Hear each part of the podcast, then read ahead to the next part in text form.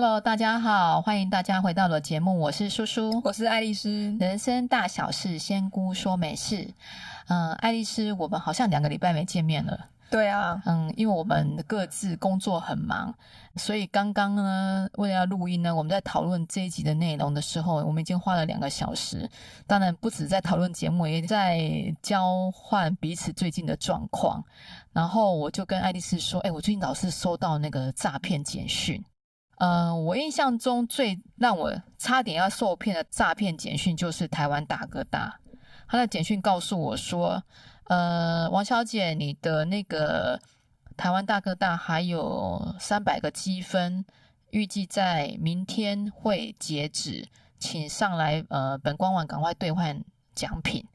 我那时候想，嗯，看一下网址，没错，也是台湾大哥大，因为他写台湾 Mobile，我就心想，哎，应该没问题吧。后来我点进去看以后呢。他果然说我什么还有个三百多的积分，然后下面有很多的那个商品，然后那个商品呢，大部分只要三百积分，再加个什么几百块就可以换的东西，什么充电宝啦，或者是小型的电风扇。可是我想说不对啊，积分，积分这种东西好像是大陆的用语，我们台湾好像没有在用积分，我当点数嘛，然后说这一定有问题，所以我又跳回去看那个简讯，我自己看啊，让我看出的猫腻。原来他的台湾 mobile 呢，他的是 M O B I I L E，哦，我们很像，它多一个 I，所以真的是诈骗的。我就想说，怎么层出不穷？然后呢，第二个简讯呢，我不知道大家有没有收到说，说自来水公司说我没有缴水费，然后呢，明天再不缴就要把我切断。我心想，奇怪，我怎么可能没缴水费？而且我们台湾的自来水公司不会马上切断水的啊。嗯、所以一看就知道是诈骗。像我就是收到那个停车费，但是因为我不会开车，他有也马上去点，是不是？所以我绝对没有点开，而且他一直传给我、欸，哎，我记得一个礼拜两三封、欸，哎，就是我、哦、我没有缴停车费，但我不会开车，绝对不会有停车费。对对对，太好笑了，他根本就是乱送嘛。所以我们就在聊说，真的是各式诈骗层出不穷。然后之前那个什么缅甸啊，那个人肉集团那个也是很夸张。很多人就是在那边断手断脚的回来啊，哦、那我就突然想到说，人世间诈骗这么多，那我们在灵性世界里也是有很多的诈骗吧，对不对？对，因为之前陆续有听爱丽丝讲说，有一些来咨询的粉丝就是遭受到一些不良神棍的诈骗，对，对有蛮多案例的。诶，那爱丽丝要不要分享一下在灵性世界的诈骗的这些实际的样貌状况是什么，以及他们？受到什么样的一个诈骗的一个状况？呃，因为我在科技业嘛，然后我的好朋友啊，因为我们很多经销商，那前阵子呢，就是经销商们都会去找一个老师算命。那这个老师呢，嗯、是在就是一个女老师，那去找她算命呢，不用钱。为什么？然后跟你聊就是大概两个小时以上，两个小时不用钱，他时间太多吗？对，然后最后呢，他会卖你那个水晶洞跟水晶的这个手链。哦，告诉你用这个东西就会改变运气，改变磁场。对，然后它的水晶洞呢，它都是加持过的，一个好像是三万左右。那水晶手链呢，一条大概是六千到八千。OK，等于你咨询这两个小时就是三万。或者是六千起跳的意思。对，那像我那好朋友，他就买了两条嘛。那他再戴了一个多月，有一次呢，他是去那个玄天上帝，因为他跟玄天上帝有缘，他跟我们一样是天界下来的。嗯、那他去玄天上帝的庙那边，就是他想说，哎，这个水晶手链我戴了一个月，那刚好去拜拜，就是他要去拿去过炉。就他跟玄天上帝执杯，执了三次，就都没有执到杯。那他就想说，那是不是就是他这个水晶手链是外面来的东西，不是在庙里面买的，所以是不能过炉？应该没有。这回事吧？对，对那会知道这个事情，是因为有一次我们去那个三清宫那边，就是宜兰的三清宫，三清道主那边，他就把这个手链带来，对，他就跟三清道主掷杯，怎么掷呢？就是都掷不到杯，所以他连续去对两个庙都没有办法掷到杯。后来我就去查了，他后来给我看那个呃算命老师的这个照片跟名字，那我就查了一下，我就发现说他是呃比较西方那边的，他是会那种巫蛊之术的。哦，所以他是下蛊喽。呃，他在那个水晶手链跟这个水晶洞里面呢，是有灌能量。的确呢，我们科技业很多经销商去了之后都被加薪，然后业绩很顺利。哦，但后来我查呢，他是借我们的，他挪我们的福德，他是先把我们的八年后的福德调到现在来使用。那同时厉害，对，但他真的是也蛮厉害。我说实在，对啊，还可以调那个未来财啊。他除了调我们自己的未来福德给我们之外，那他同时也挪了一些我们未来的福德给这个老师自己。哎，这很过分哎、欸，对，这居心不正嘛。对，那后来呢？就是的确那些都是升官加薪啊，业绩都很好。那等到到上礼拜，我的好朋友跟我说，就是他有个同事最近呢，就是身体很差，什么神经有问题啊，腿啊、腰啊有问题。Uh-huh. 然后他就跟我说，是不是那个手链的那个反扑？我说。对，呃，真的，因为他已经在咨询他的时候挪了一些他的福德给那个老师他自己用嘛，对不对？对，然后还有挪他未来八年后福德。嗯、那像我好朋友，他有个儿子，才才在三岁，他说我谁知道我八年后会会怎么样？万一我八年后不好的话，那我怎么办？所以他不是快哭出来了吗？后来我那个朋友带了一个月多月，他就没有带，他就是把它丢掉。而且那个那时候我查，那他丢掉也不能随便丢，就是要用红纸把它包起来。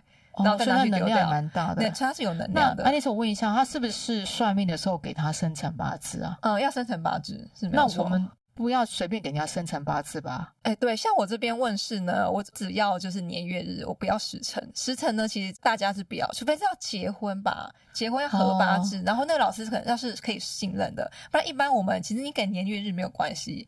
那时辰的部分，我就不建议就是随便。可是老师会跟你说，你不给我时辰的话，我没有办法查得很仔细。一般都会这样讲，你就给了啊。有些门派的确是需要就是时辰，那我这边是不太需要。但是如果是需要时辰的这个老师呢？那我们可能要判断一下他是不是一个正直的老师吧。嗯嗯，他知道时辰之后，呃，比如说他知道你的命很好，他就要去 share 你的福德。对，像我们这个提到说，算命到底会不会越算越薄？嗯，那的确就是法力好的老师，他为什么他算得准嘛？那他算得准，他当然也是有能力可以挪一些我们的福德。哇，听起来好恐怖哦。对，所以真的是为什么很？所以我们要讲到说，那他算是一种诈骗，他也不算是诈骗，他是。这叫什么？呃，就是他就是那个居心不良、心术不正嘛。对，然后借机就是多赚点钱。嗯，我觉得算命要付钱就非常合理，因为其实像我们算命，它除了会消耗我们的这个能量之外，它其实也会，应该说有些老师都不帮人家解冤冤亲债主的。哦，因为有时候业力会反扑，或或者不帮人家化劫难。因为如果我假设呃，算命老师他分辨不出说这个劫难到底是可以躲还是不能躲的，嗯、那如果我们解了这个人是躲不了劫难，那可能这老师自己本身就是会受到这个伤害。OK，所以会有这个风险在，所以大部分老师是倾向就不去做处理。对，像最近来找我的一个粉丝就说，我讲的事情就是五年前就有老师跟他讲，但是老师说解不了。嗯、我说对啊，因为这个要需要念大悲咒解你的冤亲债主，那一般老师不解冤亲债主。OK，好，但是这个算命老师我觉得太过分了，去分享人家的那个福德。对，那当然，其实之前其实陆陆续续都有一些粉丝问我说，他现在真的是没钱了，然后就家里因为先生投资失败的关系，就欠了一两千万，然后问我说到底怎么办？哦、那其实我们今天讲到可以借未来的福德嘛？是可以的。早期我在七八年前的时候，就有佛堂师姐是跟佛堂的神明是借未来的福德。当然，这个事情呢，就是要指三个圣杯起去的选台元帅。那比如说好了，我三年后我会有一个意外之财两百万，然后我把这两百万。挪到现在来用，我三年之后就不会有那个两百万了吗？呃，这样讲是，但是大部分呢，假设他的三年后情况没有更好的，哎、uh -huh.，所以如果你今天问我说，哦，那我借未来的钱财，我到底三年后会怎么样？其实我没有办法回答。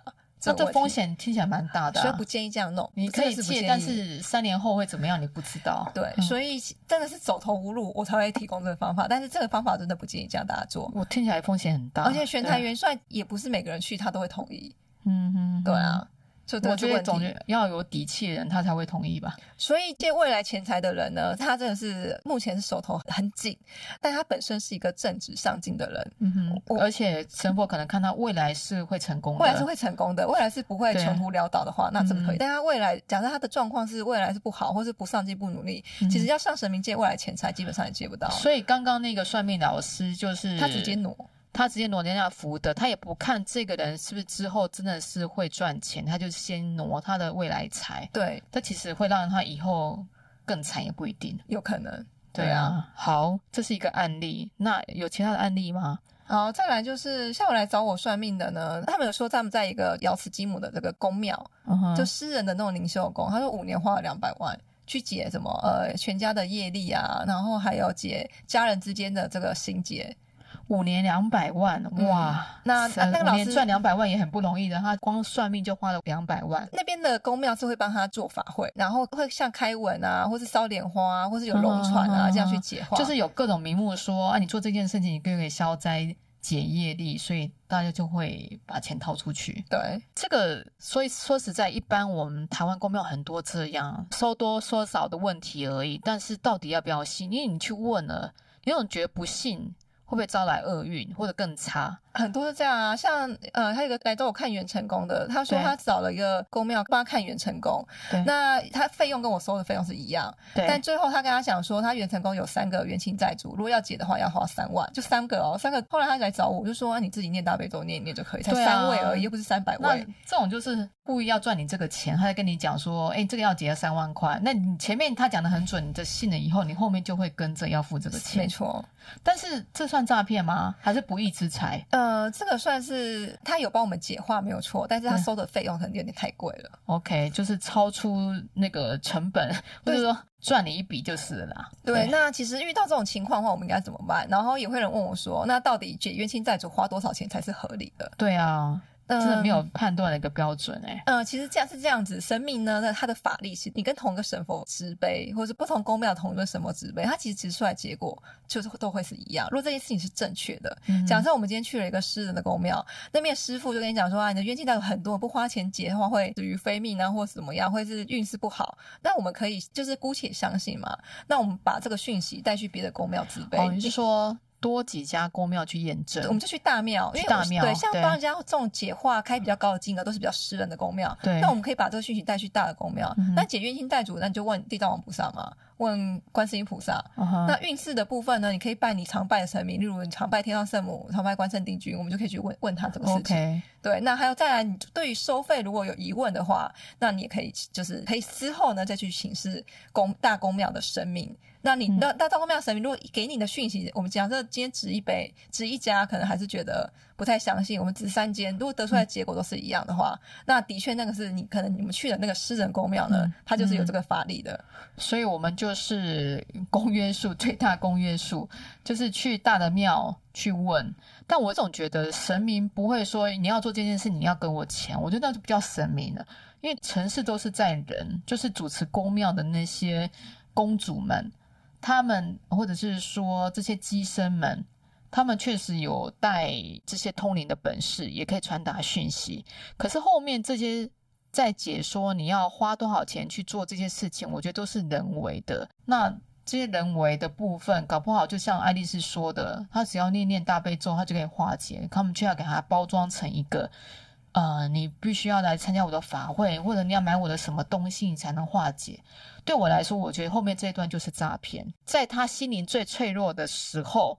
给他灌一个这样的迷汤，相信我，或者相信我，你买我的东西，你就可以解决这件事情。就也不能全然这样说啦，因为其实在，在呃，像我跟我妈妈就是有在帮人家解业力嘛，的确解业力会耗损到我们自己，但是就是要看说这个费用是到底合不合理。假设我今天就是真的，我就是很懒惰，我不想念大悲咒，我想要用一个快速的方法去请人家帮忙开开文啊，解化冤亲债主，嗯，这个没有不行。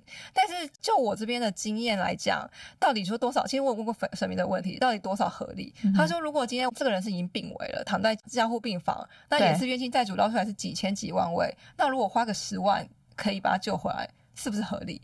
其实这个应该就是还可以接受。嗯、那对啊，那就是因为你在处理这个事情，你真的花费很多的心力跟时间的话，当然合理。我刚刚讲的意思是说。他讲的一件事情，比如说法会，现在要买佛珠，现在要买什么水晶洞，他是借由不断的、不断的事件，无止境的一直要你捐，从三万开始，五万到十万，哦，这种的。对啊，我是说他慢慢慢慢的，因为一开始可能有效。因为你真的照他做了，神明也帮你，你觉得有效以后，你就觉得哎，这个公主或者是这个鸡童讲的话是真的，然后就坐地起价。其实的确会这样子对。对啊，我是觉得这样的心态就是不对的，嗯、那才会有刚刚你讲的是说，他五年总共在这个瑶池金母的这个公庙捐了两百万嘛。对，对，可是我在想，这会是瑶池金母的本意吗？嗯、呃，那个公庙是有法力的，但是他们的确、嗯、那个师姐也有帮他解事情，但是后来他来找我的时候，他的事情其实没有全部解完。对，但最后所有的状况就是他们全部念完大悲咒，念完大悲咒之后，他说他整个呃，因为他是后来再结婚嘛，他前夫的儿子就跟他现在的老公不合。他说念完心经之后，那个前夫的儿子跟她现在老公还可以勾肩搭背，以前完全是不行。嗯，对，那是靠自己的修行。对，对所以他就觉得他这花了两百万其实很不太值得。但因为以前也没有门路啦，嗯嗯，对，所以这个时候其实到底合不合理？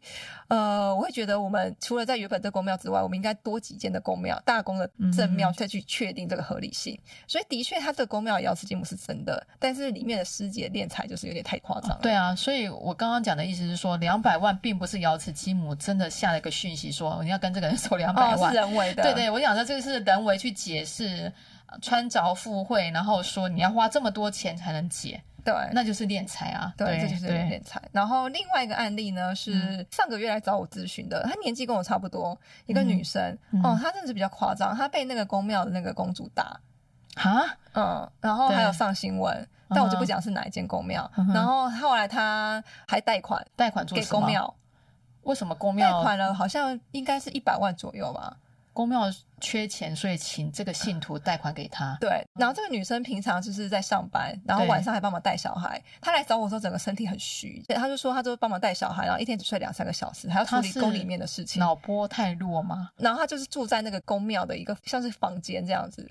哦，她真的完全被操控的感觉。大概两年左右的时间。天啊！然后那带小孩，她怎么会突然想来找仙姑呢？啊，后来是因为这个事情闹到新闻上。然后他毅然决然，就是觉得自己，他突然就惊醒了。哦，他惊醒了，OK。对，但他他捐出去的钱，他也没有要回来，OK。所以他变成自己，因为这是个修行的有负债，然后他薪水不是很高啊，就是一般上班族的薪水。那他脱离那边了吗？我比较，他后来确定有就脱离那边了，OK。所以他除了金钱方面之外，他等于在精神方面也是被。操控的，对，然后这不只是诈骗这样的程度了，呃，因为还帮他带小孩，这是太夸张了吧？我问他说为什么他会这样，他说他当时真的也不知道，这是利用人在精神最脆弱的时候，嗯，因为他本身家庭跟经济上真的是比较辛苦，啊啊。我听到这些都还蛮生气的，我真的觉得怎么可以这么过分？对，不过他已经脱离了嘛。对啊，对，好。然后还有一个是今天很新鲜的是，我也是一个来找我咨询的这个仙粉，他本来有跟我预约一个十二月一号，就是要灵魂疗愈。对，然后后来突然跟我说取消，哦，为什么？他说他十二月一号呢，可能就是人在国外，因为他要去上一个课程。他说那个课程是很贵，五十几万。什么课程五十几万？呃，他说呢，那个课程就是可以帮忙开启第三只眼，然后帮忙就是他跟宇宙连接，还有跟他的高我连接，而且不只是学习灵性，还可以教说怎么网络赚钱，怎么创业，怎么感觉包山包海，就是可以开第三只眼，是真的还是假的？开第三只眼其实就是我们讲的开天眼或阴阳眼。嗯哼嗯，对，像我的能力呢，就是佛堂师姐借钥匙积木，他就拿香帮我头上挥一挥，嗯哼，然后一个半月后我的阴阳眼就开了。OK，但这也要有功力的人嘛。对，对啊，我比较容易开，是因为我本身就是得要休息有灵觉的，嗯，所以就是只是神明加推一把，让我比较快开。但这个再怎么说也不要花五十几万，这有点夸张吧？他就这样子花下去了。后来他来找我说我在忙，刚好就是过了半个小时，我咨询完了，我就赶快看一下这个讯息，跟他讲，那他就及时去退刷了。哦，但他的朋友还是去了。OK，对，好。然后他朋友就说：“你你太相信仙姑讲的话。”那他朋友决定他还是要去。OK，那反而是我想问爱丽丝，你在看这个什么五十几万的课程？是真的有这回事吗？这个人也算是有点这个老师其实蛮有名的啦。哦、这个老师是蛮一个蛮有名的老师。那算有一点程度的诈骗吗？是有点太贵了，有点太贵，灌水。对，那我问他一个问题，我说：好，你你去学了之后呢？那你具备怎么样的技能？嗯、你要创什么业？他跟我说我不知道。啊？那他花五十几万是去度假的吗？他就说他不知道，他只觉得，嗯、因为他去听了一个可能是前导的说明会吧，嗯、所以他是当场去柜台就是刷卡的，啊、然后十二期分期。对，嗯、那我就说十二期分期，想想要四万多块，那等于是一般人一个月的薪水。对，那他跟我同年纪嘛，那我就跟他讲了一些我的这个故事嘛，我就说我也是从。两万八薪水开始做到现在年薪就是一两百万，嗯、那当业务其实也没什么法门，就是脸皮要够厚啊。嗯嗯对，然后要不怕丢脸，挫败中学习，对，跌倒了再爬起来。然后再来就是要花比别人多的时间。嗯嗯对，像其实像没有什么方便法门的哈。像早气，我进外商的时候，我就跟我妹说，我一天的工作十几个小时。我妹就是跟我说了一句，她说：“啊，你领着别人两倍薪水，你花两倍时间不应该吗？” 我想想也是有道理，蛮直接的。对，库莫这样跟我说，我就觉得 嗯也是蛮有道理的。所以其实你说成功赚钱，大家都是一定是付出辛苦，一定是付出辛苦之后，他才会得到成就。嗯，对啊。那我就跟这个仙粉说，我说我以前哦，就是一开始当业务的时候，电话里面被客户骂哭，然后那时候跑学校，那个老师就当着我的面把行路丢到垃圾桶里面。嗯，对，那到现在，像三个礼拜前，我的一个很大的客户就在我主管面前就是数落我，嗯、但我主管其实还是站在我这边啊。嗯、所以，当你这个机运来讲呢，其实说实在，向上管理也是一个很重要。嗯、很多人其实来找我的很多很排斥向上管理，所以他在一个公司做了十年，他还是没有升迁。嗯，因为他就不喜欢跟主管打交道。对。啊，主管还是希望你不管怎么样，不要说是到拍马屁的程度，就是希望你重视他嘛，你不要不理他。对啊，对啊，那所以后来呢，我就建议说，那你应该先帮自己做一个 SWOT 分析嘛，你分析你自己的内在的优势、对啊，劣势、强项、弱项，对啊，擅长的、不擅长的，对，那跟外在的竞争跟你的这个威胁，这个你你要了解清楚嘛，然后外在的环境跟资源是可以为你所用的。对啊，对，那如果你什么都没有想清楚你就去，那你去了之后，那你回来。怎么样把这些你对啊，那五十几万如果花在比如说增加自己的那个本职学能，比如说一些专业的东西啊，他如果喜欢网络的话，那是不是去上一些网络的课程？这样的投资在自己的身上应该是比较实在的。对，我就跟他讲说，我在外商，我们公司在上过太多这种课，当下都很有斗志。哦，你就说提升那种，我就说当下都很有斗志，提升团队能力的这种 leadership 的这种课，对，对不对？我说最重要就是怎么内化。对对，那其实而且要实践，要实真的是要实践。如果你当下只是听听，很嗨就算了，那其实真的是也没什么帮助了。我我在年轻的时候也上过那个课，我觉得那个嗨的那种过程大概持续应该一两个月吧，之后你就觉得又回到打回原形了。这对，然后你还是要做中学学中做。你刚刚爱丽丝分享的那个职场，比如说被客户酸啊什么的啊，那叔叔以前也是。在广告公司也是很吃力的一个工作，因为我是 AE 嘛，常常要写一个 brief 单啊给创意。大家听过创意看你说写的什么东西，甩就甩到地上去重写。对啊，你大学毕业怎么样？你是研究所毕业怎么样？你在公司你就是一个要低头的业务，因为创意是最大的，真的。对啊，所以这样的过程，慢慢的你就要学会说，那我要跟创意怎么相处？我不要一开始就把工作丢给他，我应该跟他把钢筋。我应该关心他，嗯，我要请他喝咖啡。我们先聊那个八卦，以后我们再来切入到工作，就开始要去摸这些技巧，让创意变你的好朋友，你的工作才交得出去。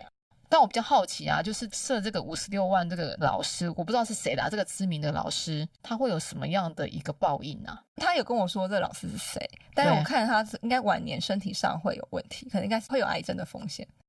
哦，所以包括刚刚几个案例，就是说这些有点诈骗性质的，我们不要讲神棍啊，也比较难听啊。这些老师、算命老师们是会有报应的哦，是会被天界还是地府做一个什么惩罚这样子吗？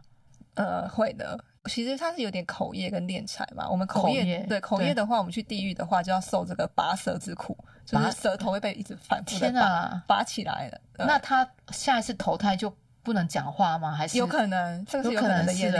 对，我觉得劝大家不要做这种事情，真的是骗人骗财的这些。对，那因为当下其实我们状况很差的时候，我们都会希望我们可以自己的改变。例如，我今天好像叔叔讲了，我一个月花四五万块，我可能薪水上可以 cover，那我就会愿意去花这个钱。嗯、对，所以到底要怎么样提升的判断力呢？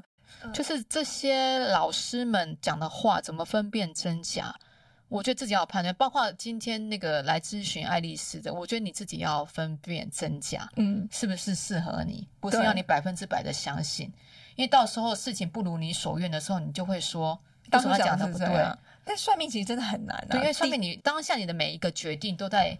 为下一个决定做改变了，对，因为算命它会牵涉到就是我们自己、别人、大环境。其实它算命是动态有改变。像我有固定客户是每个月来咨询的，他这个月查的事情跟下个月其实有的时间是缩短的，是延长的，真的不太一样。所以我真的没有办法保证说到底就是会不会是绝对是这样。但是说实在，算命来讲，老师的功力大概有个八成准，就真的是蛮准的。对啊，就像我们今天在录音之前有提到那个冤亲债主，就是很多人就说，哎，我不是已经念了心经化解的冤亲债主吗？那为什么还是不顺？然后爱丽丝在查发现说，哎，他又有十几个哦，原来他跑去国外了。嗯，他去国外就又去了一些不干净的地方，又带回来了，所以这就一直在变动嘛。你不可能说今天念了完以后，我的永远就不会再有冤亲债主了。对，对啊，真的是这样。像我公司的老板，我公司老板，我在呃五六年前我进外商的时候，我就帮他解过冤亲债主。就他上礼拜的时候打给我，他说他早上七点起床的时候，然后突然失去意识，然后摔下床铺。哦，对啊，蛮严重的。对，然后我就说，对，你的冤亲债主甚至都解了，但是你是不是有去了哪边应酬，嗯、然后被跟回来？对，他就说有。然后我就说，你是上礼拜四有去？他说对，因为他那时打给我是十点多。我说那我就问说，你是早上七点多摔倒的吗？他说对，是七点。哦，他就吓到。你怎么猜的这么准？对，你怎么可以看得到这么准？我就看到一个女众跟着他，那女众呢，本来不是要找我老板追讨，他要找别的他第一顺位冤亲债主。对，但因为刚好他去那个地方，那然后那个冤亲债主也在那边，所以他看到我老板之后呢，他紧急去。地府申请黑令牌，对，黑令牌就是怎么样都可以可以追讨的，所以他花了三天，所以我老板是在礼拜天的时候就是跌下床的。哦，对，那这怎么有化解的吗？有啊，后来就是念大悲咒把他堵着。那像这样子，如果不认识爱丽丝，她不明就里的，也不知道自己为什么摔倒。呃，对，有可能，所以看很多突然就是身体上有问题，或者是突然那种心肌梗塞的这种，可能真的很多都是被追讨的。对，好啊，那我们再回来啊，像。我们周遭，比如说我们人在不顺的时候，我们就是会算命，或者说我们去公庙拜拜。那你去大庙拜也就罢了，很多人就是希望说更详细的一个指示，所以会去问事嘛。那问事以后要告诉你解的方法啊，或者是要你捐一笔钱什么的。我们怎么去分辨这些真伪，或怎么去提升自己的一个判断力呢？呃，我觉得是这样子，就是说我们在负担这个钱的时候，嗯、自己是不是有能力可以负担得起的？第一个就是不要借钱嘛，对不对？对，不要借钱去奉献给公庙，因为这不对嘛。你本来就没钱，你还去借钱，那不是雪上加霜。但是有些人会说，那我现在借这个钱，例如我借我借了一百万，会不会以后神明给我三百万？有这么好的事情吗？嗯，这个也不能说没有，嗯、但是这个事情到底会不会发生，我们没有办法保证。OK。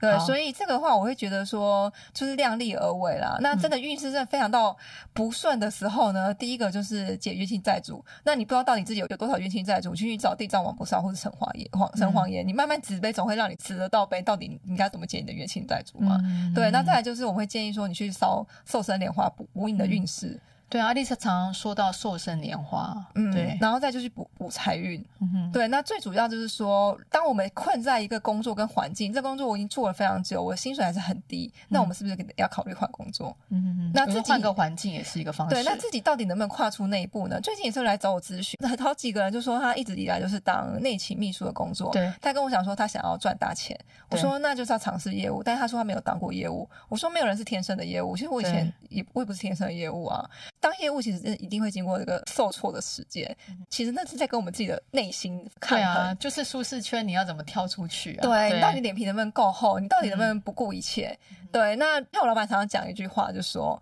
其实你做不到业绩，或是你没有那个决心，代表其实你的日子还是可以过的。对，因为你不够穷。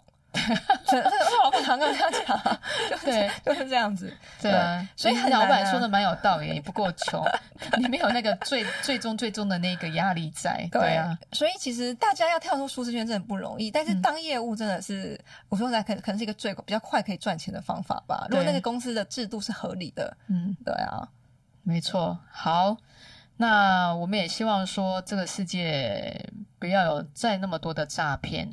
就是大家要有个清明的心跟判断的能力，这样的诈骗或者是说这种骗术真的是层出不穷、无所不在啊！尤其是真正在我们的生活当中，那个大家 Google 一下，可能可以发现说，每年被诈骗的金额已经就是那种。从几十亿到几百亿这样子一直在上升，嗯、而且同样的手法一直会成功。最近还是有那种什么女儿谎称被绑架，然后要妈妈付钱啊，什么这种的，这已经好几年的套路了，还是有人会成功。对啊，或者是什么检察官啊，那最近最新的就是就刚刚讲的什么台湾大哥大，或者是中华电信，或者是什么什么自来水欠费。对啊，其实生活已经够忙了，你看还是要面对这么多的诈骗。对，就是要提高我们的判断力吧，就是还要再提升我们的就是专业的这个知识。对，那爱丽丝，这些不要讲算命是诈骗好了，这些在从事这些诈骗行为、诈骗集团呢，他们会有什么下场啊？基本上呢，其实骗钱这个，基本他他们其实最后都蛮有可能会被人家反将一军的。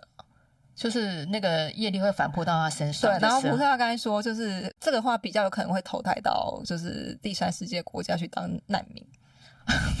嗯、各位从事诈骗的人听到了没？如果你一直在骗人的话，你的下一辈子会到第三世界当难民哦。嗯，对啊。好，那我们今天的节目就录到这边。今天因为讲比较多的案例比较长一点，但是我想也是给大家一个反思的一个机会哈，就是。所有的判断力都在自己的身上，没有一个人可以决定你的人生该怎么走。对，就是在找我算命，我也不会去跟你说你一定要做什么决定。我只会说这个好坏是这样，但你得要自己决定，因为人生是你在过，不是我跟葡萄在过。对，真的，我常跟大家这样说，没错，这是你的至理名言了。包括我自己问，常常问爱丽丝，哎，这怎么办比较好？最终就说。菩萨都说好啊，你自己决定啊。对，就是因为利弊已经分析给你了，对啊，那你还是要最最后要决定这个事情是在自己身上啊。没错。好，那我们这期的节目就录到这边了。OK，拜拜，拜拜。